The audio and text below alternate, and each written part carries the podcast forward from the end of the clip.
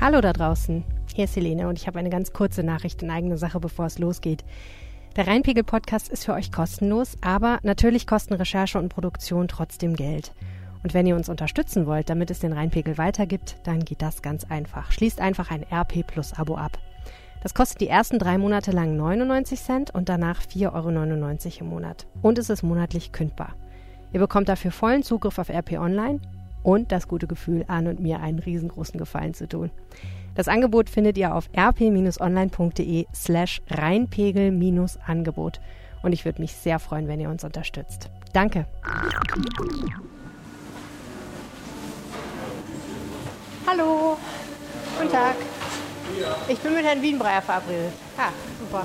Hi. Hallo, wollen wir so Hallo. machen? Ja. Momentaner ist Wollen Sie was Äh, trinken? ein Wasser ist voll. Wasser? Ja. Stilles? Äh, wenn das geht, wäre das toll, ja. Hilferufe aus der Gastro. Das war der Betreff einer E-Mail, die ich am Donnerstag bekommen habe. Abgeschickt hatte sie Jennifer Hülsmann. Sie betreibt die Brasserie Hülsmann im Linksrheinischen. Corona ist in aller Munde, schrieb mir Frau Hülsmann. Wir Gastronomen gehen an zu wenig Informationen, zu wenig Leitlinien, zu wenig Support vom Staat und das Weiterbetreiben unserer Restaurants zugrunde. Über kurz oder lang müssen wir Mitarbeiter kündigen, unsere Betriebe aufgeben und die Gastronomie in Düsseldorf wird aussterben. Sie war nicht die Erste, die sich deswegen an mich wandte. Am Montag hatte Malte Wienbreier mich angerufen. Er ist einer der Chefs des Kölsch-Restaurants Eigelstein im Medienhafen. Und meine Kollegen in der Lokalredaktion hatten schon am Wochenende von so vielen Gastronomen gehört, dass sie damit die Montagsausgabe aufgemacht haben. Was ist da los? Warum wollen Gastronomen, dass die Stadt ihnen die Restaurants zumacht? Das wollte ich rausfinden und habe mich deshalb mit Jennifer Hülsmann und Malte Wienbreier getroffen. Am Ende habe ich festgestellt, ist diese ganze Angelegenheit ein gutes Beispiel dafür, was Corona eigentlich mit dieser Stadt macht. Mein Name ist Helene Pawlitzki. Ihr hört Folge 92 dieses Podcasts und der Rhein steht bei 3,93 Metern. Gut, dann können wir im Prinzip ja loslegen, ne? Rheinpegel. Der Düsseldorf-Podcast der Rheinischen Post. Ich sitze hier in einem sehr schönen, aber leider sehr leeren Lokal im Medienhafen, zusammen mit zwei Gastronomen, Jennifer Hülsmann und Malte Wienbreier. Herzlich willkommen im Rheinpegel-Podcast. Hallo. Wir sind hier gegenüber vom Erftplatz an der Hammerstraße und ich bin am- beim Herradeln habe ich gedacht, das ist irgendwie fühlt sich alles total nach Sonntag an, ne? Das stimmt, ja. Also wobei es mir gestern so vorkam, als wäre es etwas leerer gewesen. Ich war heute schon wieder erstaunt, dass doch viele Menschen auf dem Weg in die Stadt sind. Und ich komme aus, äh, aus Meerbusch rübergefahren und es war jetzt kein Stau, aber war gut Verkehr. Bestimmte Sachen kann man ja auch nicht aufschieben, ne? Also irgendwann muss man ja wieder was Lebensmittel einkaufen und so eine Sachen machen. Ähm, andere Sachen muss man jetzt aufschieben. Zum Sport darf man nicht und man darf auch nicht abends was trinken gehen. Und da sind wir schon bei Ihnen beiden. Sie sind Gastronomen und ähm, ich habe mich mit Ihnen verabredet, weil Sie mir beide geschrieben haben und gesagt haben, so wie es jetzt ist, geht es jedenfalls nicht weiter. Mögen Sie einmal ganz kurz jeweils für sich erzählen von Ihrem Geschäft, was Sie machen? Ja, wir betreiben die Brasserie Hülsmann in Düsseldorf-Oberkassel. Wir haben deutsch-französische Küche, ähm, haben 35 Angestellte, davon eine Aushilfe und sonst komplett Festangestellte. Ja, und wir haben alle das gleiche Leiden, dass die Läden leer sind, wir trotzdem auflassen sollen, müssen, wie auch immer man das ausdrücken will. Und gerade, ja, wir lassen, lassen die Restaurants oder unser Restaurant geöffnet, machen aber dadurch mehr Verluste, als dass wir Umsatz einfahren. Und sind alle ein bisschen verzweifelt, weil es eben zu viele Grauzonen gibt und zu wenig Erlässe beziehungsweise zu wenig Punkte, an die man sich halten kann von der Regierung, wie wir uns richtig verhalten, tja, um nicht in die Insolvenz zu laufen, ne? mit offenen Augen. Und Herr Wienbreier, Sie betreiben hier dieses Lokal, in dem wir sitzen, das Eigelstein. Richtig, korrekt. Erzählen Sie ganz kurz davon. Ja, Eigelstein kennt fast jeder, glaube ich, auch in Düsseldorf. Ähm, wir sind ein äh, Brauereiausschank mit ähm, kölschen Spezialitäten und ähm, ja, wir sind äh, in derselben Situation ähm, wie viele andere Kollegen, wie die Jenny und aber auch andere, die sich ja schon äh, gemeldet haben, auch mit Herrn Geißel schon mal ein Gespräch geführt haben und äh, sind äh, etwas besorgt auch, weil hier keine Erlässe stattfinden, die uns und unsere Mitarbeiter schützen. Und aus diesem Grund äh, wollen wir mit Ihnen darüber reden und gucken, ob sich ein bisschen was weiterentwickelt. Das Erstaunliche in dieser Situation ist ja tatsächlich, dass die Gastronomen in Düsseldorf fast geschlossen sagen, bitte macht uns zu. Ja. Bitte sorgt dafür, dass wir nicht mehr aufhaben dürfen. Das ist ja eigentlich total skurril, wenn man sich das überlegt, ne? Es ist skurril, aber wir denken dann natürlich auch an unsere Mitarbeiter, ne? die natürlich auch der Gefahr ausgesetzt werden, sich anzustecken und deren Familien. Erklären Sie doch noch mal bitte ganz genau, wie jetzt die Situation ist aktuell mit dem, was jetzt vorgeschrieben ist. Ja, auch da ist es so, dass äh, wir also was heißt persönlich, wir wurden ja nicht direkt informiert. Also das heißt, alle Informationen, die wir haben für das Verhalten, was wir oder wie wir uns verhalten sollen, kriegt man ja entweder über Dritte, über Nachrichtenagenturen oder wenn man sich selbstständig dann äh, auf der Internetseite der Stadt Düsseldorf versucht, Informationen zu holen. Die sind dann, äh, gibt es ein schönes Video von unserem Bürgermeister, das aber auch für unsere Situation nicht hilfreich ist. So, was können wir tun? Äh, wir können einfach nur selber Maßnahmen ergreifen und unsere Mitarbeiter schützen. Wir Bleiben wir noch mal ganz kurz bei der Situation, wie sie jetzt ist. Was, was wissen Sie denn jetzt, was Ihnen erlaubt und was Ihnen verboten ist? Was ist die Lage jetzt gerade?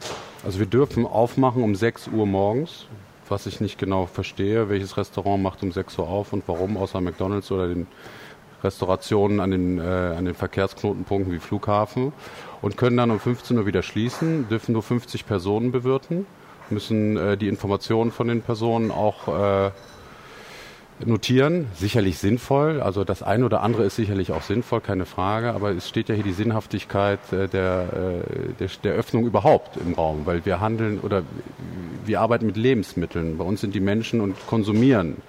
Kontaktfrei kann man nicht essen und auch nicht trinken. Hm. Ähm, ich verstehe nicht, wie das, äh, wie das gehen soll. Aber Frau Witzmann, was heißt das jetzt konkret? Das heißt, Sie machen Ihr Restaurant im Moment auf? Genau. Und um wie viel Uhr? Wir öffnen, normalerweise öffnen wir um 12, jetzt öffnen wir um 11. Gut, und dann, ich komme jetzt dahin und sage, ich möchte hier was essen. Dann komme ich rein. Muss dich in die Liste eintragen? Muss mich eintragen. An. Also genau. ich muss meinen Namen reinschreiben und meine Adresse. Und die Telefonnummer, dass wir zur Not im Worst Case Kontakt aufnehmen können. Okay, und Sie zählen mit, wie viele Leute sitzen drin im Laden? Es waren gestern tatsächlich dann doch ein paar mehr, um 13 Uhr, also zur, zur höchsten Essensgehzeit am Mittag ähm, hatten ja. wir eine Person, dann kamen danach doch noch ein paar mehr, Gott sei Dank. Aber es rechnet sich immer noch nicht. Ne? Das heißt, an die 50 kommen Sie erstmal gar nicht dran nein, im Moment? Nein, definitiv nicht. Okay. Und wie ist das bei Ihnen hier? Also wir hatten schon äh, mittags auch die Situation, dass wir knapp dran waren aber darum geht es auch gar nicht. Also ja. auch das ist einfach wieder nur irgendeine Zahl, die äh, völlig sinnfrei im Raum steht. Also die hat ja überhaupt keinen Bezug zu den Lokalitäten, zum das ist ja völlig äh, einfach, mhm. ich werfe mal eine Zahl in den Raum, 50. So, aus welchem Grund? Wer erklärt mir bitte das? Also keiner erklärt das. Kann es auch niemand erklären, weil es gar keinen Sinn macht. Ja, ich versuche nur so ein bisschen zu verstehen, wie jetzt gerade der Alltag aussieht, weil ich glaube, auch das ist etwas, was sich viele Menschen noch gar nicht gut vorstellen können, die zu Hause sitzen. Und das gehört ja auch dazu, zu verstehen, warum sie jetzt auch solche Forderungen stellen, dass man einfach sagen muss, der Alltag ist ja im Moment auch einfach komplett absurd für Sie als Gastronom. Dazu kommt, und da kommen wir jetzt zu dem Punkt, den Sie schon angesprochen haben, beide, die wirtschaftliche Seite. Das heißt, es ist klar, mit 50 Mann pro, pro Stück, also pro, zu einer Zeit, kann, kann man so ein Lokal nicht wirtschaftlich betreiben. Und Sie sagen ja, so wie ich Sie verstehe, auch, ehrlich gesagt, es kommen sowieso nicht mehr so viele Leute. Ähm, dass sich das überhaupt lohnen würde, ähm, das Ganze zu betreiben. Einerseits wird gesagt, also wird ja an alle in höchstem Maße appelliert, bleibt zu Hause. Andererseits sollen wir unsere, unsere Restaurants ähm, öffnen. Also es ist, macht einfach vorne und hinten keinen Sinn. Ne? Ja. Davon mal abgesehen sind, glaube ich, in allen anderen Städten um Düsseldorf herum die Gastronomien geschlossen. Also ich verstehe den Sinn dieser Handlung nicht.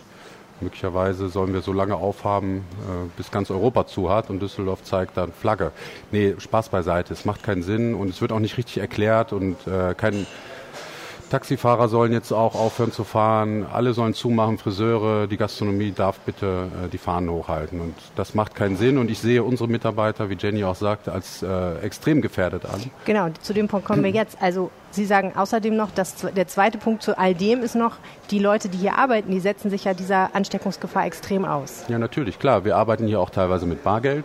Wir arbeiten hier mit, äh, mit Besteck, mit, äh, mit Tellern, mit, mit, mit Gläsern. Also es ist ja nicht so, dass ich jetzt irgendwo einkaufen gehe und kontaktlos mal eben bezahle und ansonsten überhaupt keinen Kontakt habe zu den Menschen. äh, wie Jenny schon sagt, anderthalb Meter Abstand sollte man draußen halten, aber hier darf ich das Glas anfassen. Das macht überhaupt keinen Sinn. Also Bitte fangen Sie Ihren Cappuccino. Ja, genau. Und kontaktfrei essen und trinken. Wie soll das funktionieren? Ja.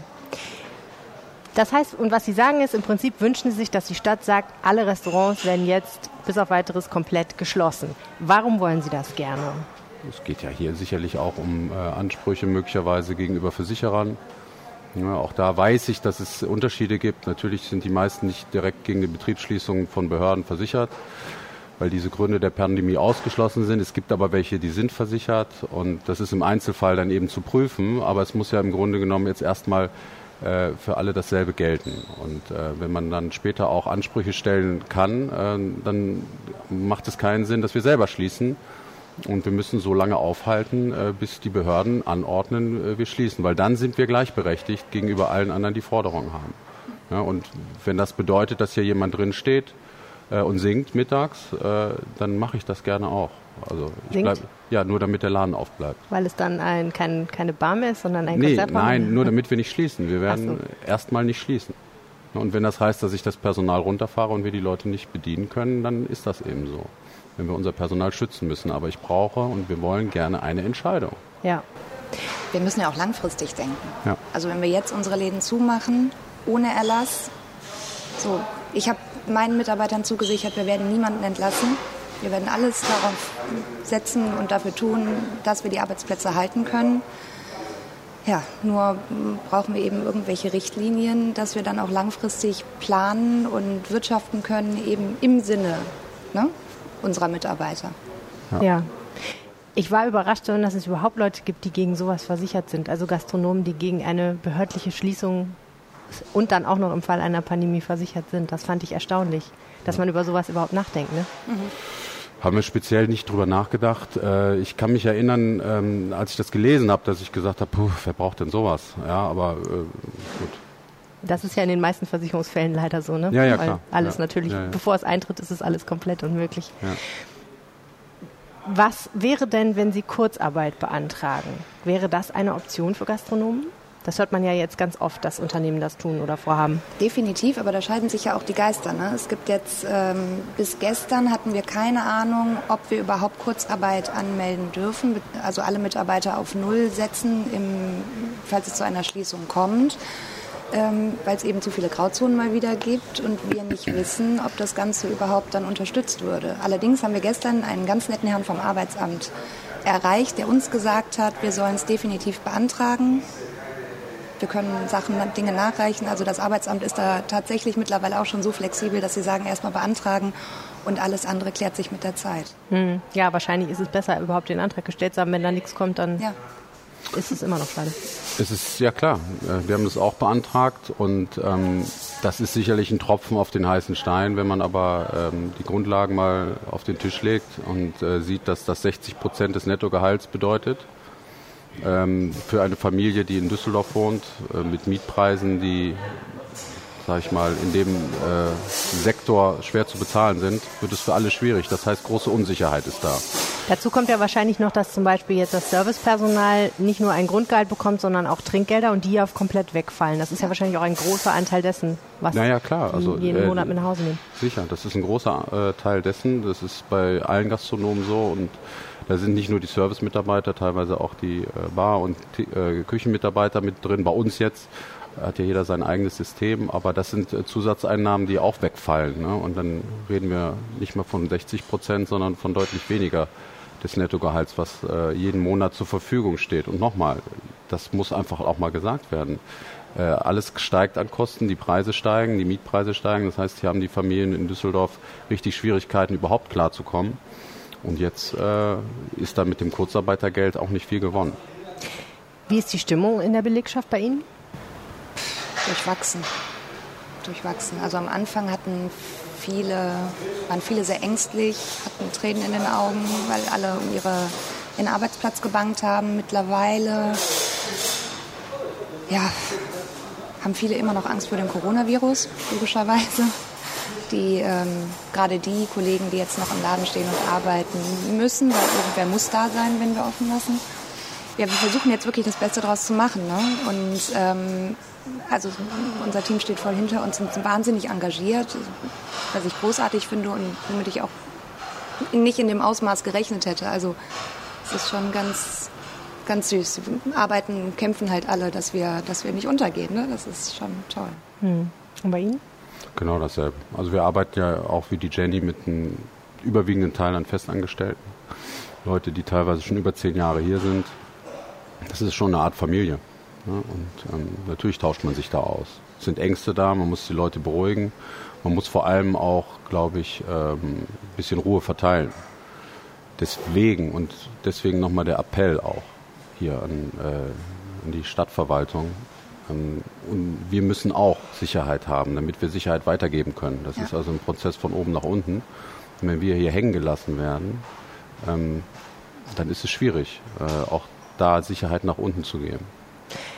Ich stelle mir das aber auch für Sie beide persönlich extrem schwierig vor, weil Sie ja auch die Verantwortung dann für diese beiden Unternehmen haben und ähm, irgendwie eine richtige Entscheidung treffen wollen und müssen, aber jetzt gerade natürlich auch an vielen Stellen gar nicht wissen, wie geht das. Das stelle ich mir persönlich extrem anspruchsvoll vor, da nachts noch gut zu schlafen. Von Schlafen kann nicht die Rede sein im Moment. Ja, was wir machen, ähm, ist natürlich alle Informationen aufsaugen, die wir bekommen können bin jeden Tag permanent im Gespräch mit bestimmt 20 Kolleginnen und Kollegen, die auch natürlich in der gleichen Situation sind und auch völlig verzweifelt. Und äh, wir überlegen zusammen, welchen Weg wir gehen. Es ist also der Zusammenhalt zwischen uns Gastronomen, jetzt der in Düsseldorf entstanden ist in den letzten paar Tagen, ist enorm. Ne? Wir sitzen alle in einem Boot. Wir haben alle die gleichen Probleme. Wir stehen alle vor den gleichen Herausforderungen. Aber das ist schon, das ist schon toll. Zumindest, dass man weiß, dass wir, ne, dass wir eine große Community sind und ähm, dass man sich austauschen kann. Hm. Mhm. Ja, ich sehe es ähnlich. Also natürlich kann uns auch keiner genau sagen, wie das alles äh, ausgeht. Ähm, ich glaube, das weiß auch keiner. Und wenn jemand das behauptet, dann bin ich mir nicht sicher, ob er die Wahrheit sagt. Aber ich glaube, eine Sache kann, ist wichtig auch zu sagen. Also wir sind nicht in einem Krieg. So, es gibt die Produktionsstätten bleiben erhalten. Ähm, wenn das alles vorbei ist, könnte es sein, dass es vielleicht sogar ein neues Bewusstsein gibt für viele Dinge. Es kann gut sein, dass, äh, dass es Schwierigkeiten äh, dem Finanzbereich gibt. Also den gibt es ja jetzt schon. Aber ich bin trotzdem insofern beruhigt, ähm, weil es betrifft alle. Ne? Und nicht nur die Gastronomen, nicht nur die Friseure oder auch andere, sondern es betrifft wirklich alle in diesem Fall. Und ähm, wir werden sicherlich danach alle aufstehen. Und dann gibt es weitergehen, in welcher Art und Weise auch immer. Aber wir sind alle dann möglicherweise, wenn die äh, Pandemie durchgezogen ist, die Arbeitsfähigen auch wieder gesund. Und dann kann es weitergehen. Es wird weitergehen. Ich wünschte, ich könnte jetzt auf diese hoffnungsvollen Note dieses Gespräch enden lassen, aber ich muss noch eine Frage stellen, die, glaube ich, sehr schwierig zu beantworten ist und auch sehr bitter ist. Aber wenn die Situation so bliebe, wie sie jetzt wäre, das heißt, es gäbe keine Ausgangssperre, es gäbe keine Schließung von Lokalen behördlich verordnet, wie lange könnten Sie dann jeweils noch so weitermachen wie bis jetzt?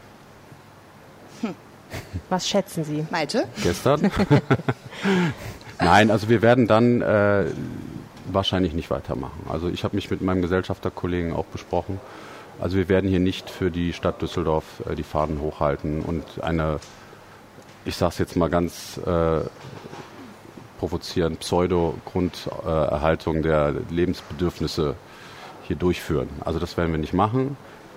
Wir appellieren wirklich ernsthaft äh, an eine ernsthafte äh, Vorgehensweise hier der Stadt. Schließen Sie bitte die Gastronomien alle folgen Sie dann mit dem Beispiel aller anderen Städte in Nordrhein-Westfalen und Europa und ähm, beenden Sie das jetzt. Das heißt, mit anderen Worten, wenn das nicht so käme, würden Sie sagen, wir machen hier dicht und wir müssen dann auch alle ja, entlassen. Ja. Und bei Ihnen? Nee, entlassen tun wir keinen. Also, Aber müssen, also wenn Sie zumachen, was würden Sie dann tun? Wir haben natürlich auch Kurzarbeitergeld beantragt. Ne? Ich möchte auch nicht dramatisieren und äh, ich werde auch das Signal nicht an meine Mitarbeiter ausgeben. Die Dramatik, aber wir müssen hier konsequent sein und wir müssen hier richtige Entscheidungen fällen. Und wenn das die Stadt nicht kann, dann müssen wir das machen. Hm. Frau Wittmann? Tja, soweit so weit habe ich noch gar nicht. Also ich lebe im Moment tatsächlich von Tag zu Tag oder von ne, Woche zu Woche. Ähm, wir werden noch eine Zeit lang durchhalten, das ist nicht die Frage. Dass wir natürlich als Inhaber erstmal alles zurückstellen, ist auch keine Frage. Ähm, ich glaube nicht. Ich glaub, also ich finde schon, dass es ein bisschen ähnlich eines Krieges ist. Ich glaube auch nicht, dass alle wieder aufstehen werden. Viele haben Angst vor äh, Insolvenzen bzw. Ähm, Verschleppungen, Privatinsolvenzen. Also so easy sehe ich das Nein, nicht. das war auch nicht da, damit gemeint, dass dann nachher alles wieder so ist wie vorher. Und, also ganz und gar nicht. Meine persönliche Meinung ist, es wird gar nichts mehr so sein wie vorher. Hm, okay, aber das, das ich aber ich, ich wollte damit sagen, es ist ja nichts zerstört im Sinne von, dass Produktionsstätten nicht mehr gibt, dass du dein Restaurant verlierst, weil äh, da äh, eine Bombe eingeschlagen ist. Ne? Ich will es jetzt mal dramatisieren. Nein, es sind ja alle Produktionsstätten und Dienstleistungsstätten sind da. Und möglicherweise wird es irgendwann ein Reset geben. Ich weiß es nicht. Ich bin kein Politiker, ich bin kein Ökonom. Ich denke ein bisschen weiter, ein bisschen quer, ein bisschen links, ein bisschen rechts. Und ich vermute, es wird eine neue Ordnung geben. Das ist meine persönliche Meinung. Und äh, das macht mich insofern ruhig, weil wir alle dann eben gemeinsam neu anfangen werden und können. Hm. Das ist meine persönliche Meinung. Das hilft mir jetzt auch, weil ich dadurch ein bisschen mehr Ruhe habe. Also das heißt, die Strukturen werden sich dadurch schon ändern, aber es ist nicht wie Deutschland 45 im Sinne von nein, alles ist kaputtgeschlagen, wir müssen alles Stein für Stein neu aufbauen. Ja, okay, ja. das, ja, klar, hm, verstehe. Okay, dann herzlichen Dank für dieses Gespräch. Ich bin gespannt, was die Stadt dazu sagt. Und Ihnen beiden wünsche ich alles Gute und ja, dass ähm, Sie einen Weg finden, mit dieser Krise umzugehen. Vielen Dank. Ich danke Ihnen. Als dieses Gespräch stattgefunden hat, hatte ich schon eine E-Mail an die Pressestelle der Stadt geschickt. Meine Frage, wird die Stadt, wie vielfach aus der Branche gefordert, die Schließung von Gastronomiebetrieben anordnen? Wenn ja, wann? Und wenn nein, warum nicht? Als Antwort kam erstmal ein Verweis auf die Allgemeinverfügung der Stadt Düsseldorf vom Mittwoch. Das ist das Dokument, das regelt, was aktuell jetzt am Freitagabend noch gilt. Bars, Clubs, Diskotheken, Kneipen und Cafés müssen schließen. Mensen, Restaurants, Speisegaststätten und Hotels bleiben geöffnet, müssen aber strenge Auflagen einhalten. Also nicht mehr als 50 Besucher, Kontaktdaten registrieren, zwei Meter Abstand zwischen Tischen, Öffnungszeiten von 6 bis 15 Uhr.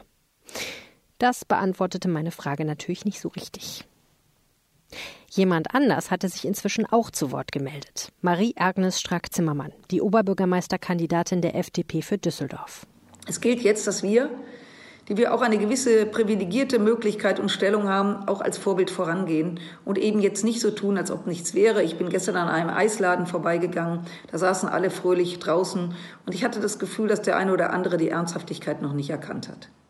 Und deswegen appelliere ich auch als Ratsfrau der Landeshauptstadt Düsseldorf, aber auch als Mitglied des Deutschen Bundestages, weil das hier Düsseldorf mein Wahlkreis ist, an den Oberbürgermeister Thomas Geisel verändern die Situation. Machen Sie einen Stopp. Schließen Sie Restaurants und Gastronomie. Geben Sie den Menschen eine klare Ansage, weil nur in der Hotellerie, Gastronomie, in diesen Bereichen kann Staatshilfe auch nur wirkungsvoll beantragt werden, wenn von oben, von Amts wegen auch eine Schließung angefordert ist. Dieses Mal ein bisschen und mit weniger Tischen und nur bis zu einer bestimmten Uhrzeit ist nichts Halbes und nichts Ganzes. Ich glaube, es wird Zeit, dass da Verantwortung übernommen wird. Ein bisschen muss ich darüber jetzt schon lachen. Für eine FDP-Frau ist dieser Aufruf ein Stück weit gefährliches Territorium. Erinnert sich eigentlich noch irgendjemand an 2010? Damals hatten wir eine schwarz-gelbe Koalition im Bund und eins der ersten Projekte der Liberalen war eine milliardenschwere Steuerentlastung für das Hotelgewerbe. Der Mehrwertsteuersatz für Hotels wurde reduziert. Und die FDP muss sich seitdem immer wieder den Vorwurf anhören, sie mache Klientelpolitik. Aber okay, Jetzt geht es natürlich um was ganz anderes. War jetzt nur so ein Gedanke am Rand. Also, was denkt der Oberbürgermeister? Was denkt Thomas Geisel zu diesem Thema? Am Freitagnachmittag klingelte mein Handy. Der SPD-Mann rief mich zurück. Für einen O-Ton hatte er keine Zeit, aber er hat mir ausführlich seine Sicht der Dinge erzählt. Und die geht so. Restaurants, so sagt Thomas Geisel, müssen gar nicht aufhaben. Er könne sich nur verlassen auf das, was seine Berater sagen, und die sagen, ob die Stadt oder irgendwer sonst anordnet, dass Restaurants schließen müssen, hat gar keinen Einfluss auf mögliche Zahlungen durch Versicherungen oder den Staat, zum Beispiel in Form von Kurzarbeitergeld. Das wäre dann ein Punkt, in dem er und die Gastronomen unterschiedlicher Meinung sind. Für Thomas Geisel geht es, wenn ich ihn richtig verstanden habe, um ein Prinzip. Er hält es für falsch, als Stadt über das hinauszugehen, was das Land verfügt hat. Er will, so sagt er, keinen Flickenteppich und er wolle nichts tun, was zusätzlich Verunsicherung bei den Düsseldorfern schafft. Verordnete Restaurantschließungen wären für ihn so ein Faktor. Wörtlich sagte er, Es herrscht eine große Verunsicherung, die möchte ich nicht dadurch befeuern, dass jeder sein eigenes Ding macht. Es gibt keinen Anlass zu glauben, dass eine Schließungsverfügung die Chancen auf finanzielle Hilfe vergrößert. Das hat irgendwann mal einer gesagt und jetzt glaubt es jeder. Ich kriege den Shitstorm im Netz auch mit.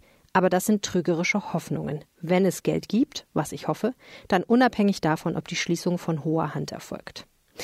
Mit anderen Worten, wenn Restaurantbesitzer ihre Betriebe schließen wollen, dann wird sie die Stadt nicht daran hindern. Sie müssen das aber selbst entscheiden.